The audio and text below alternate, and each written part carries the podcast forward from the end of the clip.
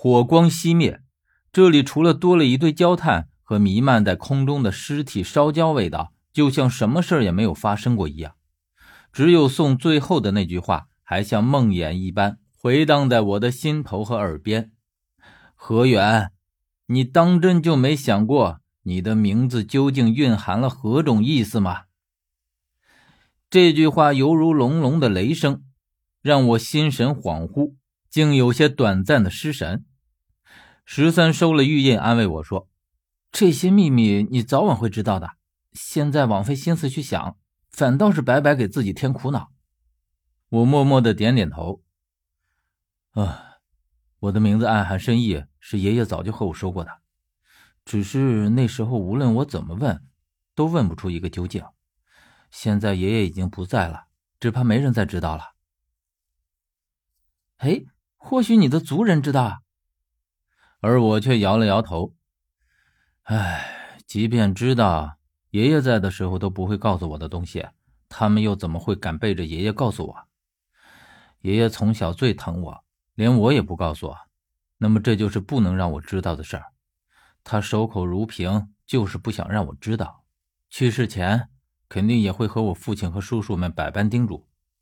爷爷的性子我是最了解的，父亲、叔叔他们也最了解。而且，我们家族里没人敢忤逆他，即便现在他已经不在了，可是依旧没人敢。十三便不说话了，良久之后，他才试探着小心翼翼地说：“可是据我所知，你的何姓并不是你家族的族姓，或许你该从这方面找线索。”“嗯，这些还是等我回到洛阳再说吧。我们现在该想想这九扇门。”哪一扇才是可以走的？边说着，我的目光已经从这九扇门之间一一扫过。只见这九扇门简直是一模一样，即便是连上面挂着的宫灯也是一模一样，根本看不出任何异样来。而至于门身，则是和外面的石门一样，都是一个模子里刻出来的，也找不出什么不对劲的地方。我心里没底，于是问十三该走哪一扇好。可是十三却哭丧着脸说：“哎呀，何源，连你也不知道，那我就更不知道了。即便有人来过这里，也是你来过，我并没有来过啊。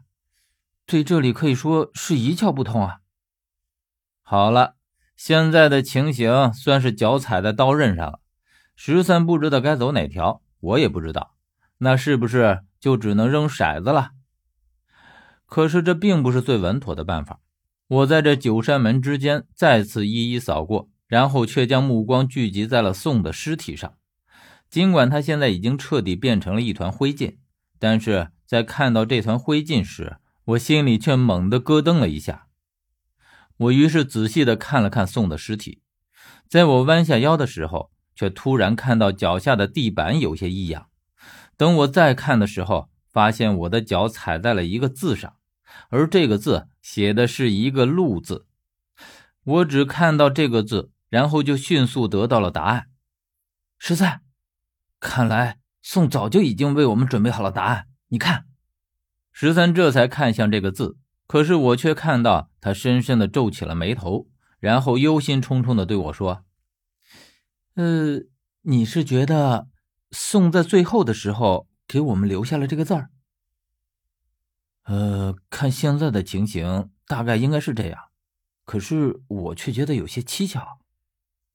哎呀，岂止是蹊跷啊，分明就是他的阴谋诡计。宋与我们水火不容，又怎么会给我们提示？而且我们进来之后，他就已经变成了一个死人，再后来被我们操纵。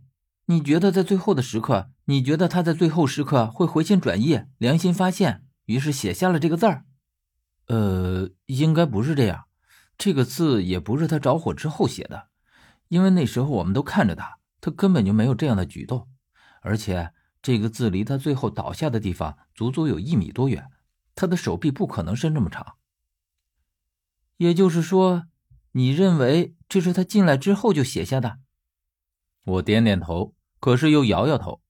十三见我这样子，又说道：“你这点头又摇头的，到底想说什么呀？”你注意到我们进来的时候宋躺着的姿势没有？呃，他好像是这样躺着的。